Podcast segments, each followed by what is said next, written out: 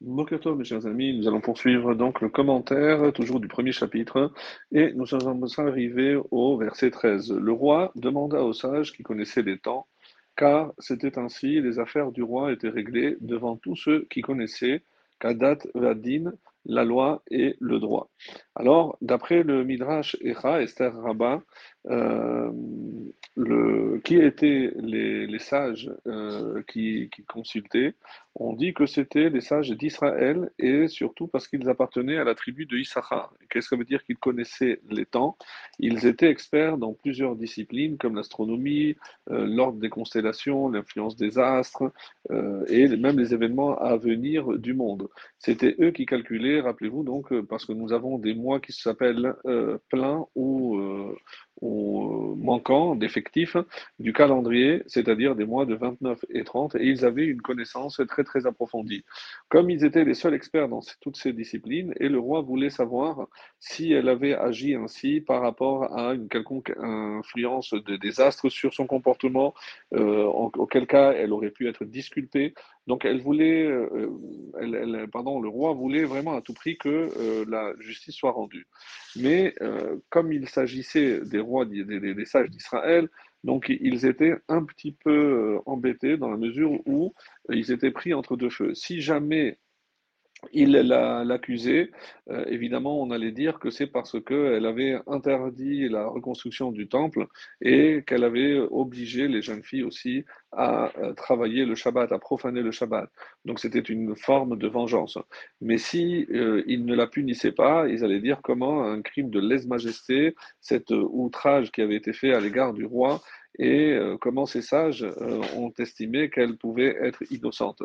Donc, euh, véritablement, ils ne savaient pas comment, comment s'en sortir, et c'est pour ça que finalement, ils ont décidé de jouer une autre carte, à savoir que comme ils n'étaient plus en Israël, ils ne pouvaient pas consulter les Urim et Tumim, et que malheureusement, donc, leur décision était un peu trouble parce qu'ils ne pouvaient pas euh, vraiment euh, se, décider, parce qu'ils ne voyaient plus clairement, vu qu'ils n'avaient plus de temple, et que, comme ils vont dire au roi, nos péchés ont causé la destruction du temple et, aussi notre captivité en, en, Babylonie, et on a subi de tels malheurs qu'aujourd'hui on est euh, vraiment privé et de consolation et de repos, et notre esprit est devenu trouble. Donc, euh, à cause de mauvaises actions, donc on a perdu les Urim et les Tumim, donc euh, qui aurait pu nous dire ce qu'il faut faire, puisque c'est ce qu'on consultait dans un cas de doute, mais nous n'avons plus cette possibilité. Et c'est pour ça que ce qu'on conseille au roi, c'est peut-être d'aller consulter d'autres sages qui, eux, euh, comme ils ne sont pas concernés, ils sauront traiter correctement cette affaire. Et ce sont les grands savants parmi euh, deux peuples, et ces deux peuples sont Ammon et Moab. Comme eux, ils ont séjourné de, sans, sans être captifs, sans avoir eu des guerres, et donc c'est certain qu'ils sont beaucoup plus aptes à juger ce cas. Alors quel était le message euh, que les sages voulaient transmettre euh, au roi? À savoir qu'il euh, fallait comprendre au roi que si on est arrivé à cette situation, c'est à cause de l'ivresse du roi parce qu'il a perdu, on va dire, son bon sens, et que toute cette malheureuse affaire n'aurait jamais vu le jour s'il n'avait pas bu plus que de raison. Et c'est comme ça que le Méam Loès apporte euh, une anecdote euh, concernant le prince Zerubbabel. Zerubbabel qui était un des trois princes et conseillers du roi Darius. Rappelez-vous, le roi Darius avait promis qu'il permettrait, avec Cyrus, qu'ils avaient fait donc le vœu de reconstruire le, le le temple, dès qu'il serait installé en Babylonie. Malheureusement, donc, Darius l'oublia, et une fois que Darius avait bu, et il faisait sa sieste, hein, donc euh, ils, euh, ils, ont, ils étaient trois parce qu'ils devaient garder, euh, c'était l'usage de garder, de protéger le roi, et donc ils sont restés à son chevet. Et ils ont, ils ont dit, pour passer le temps, on va faire une devinette, on va la mettre sous l'oreiller du roi, et en, se réveillant, on verra euh, laquelle de- des devinettes est la meilleure. Et alors, ils ont, sont tombés d'accord, et ils ont dit que, d'accord, et que celui qui serait désigné comme la, la meilleure devinette, eh ben, il deviendrait vice-roi euh, parmi tous ces princes, donc il serait le deuxième personnage le plus important du royaume. Alors, euh, le premier donc a écrit, il n'y a rien de plus puissant sur terre que le roi. Le deuxième, il a écrit, il n'y a rien de plus, plus fort sur terre que le vin.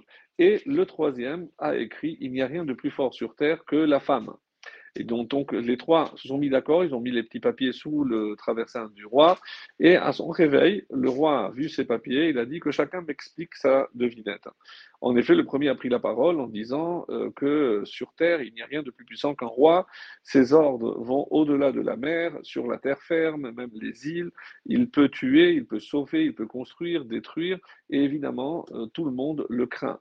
Et c'est tout, tout ce- ceci évidemment est vrai. Le deuxième va dire, mais le vin est malgré tout plus fort que le roi, parce que en buvant, celui-ci va s'enivrer, et alors il peut euh, faire l'inverse de ce que aurait dicté son bon sens. Par exemple, il rapproche ceux qui sont éloignés, il peut éloigner ceux qui sont près, il peut tuer ses amis et aimer ses ennemis.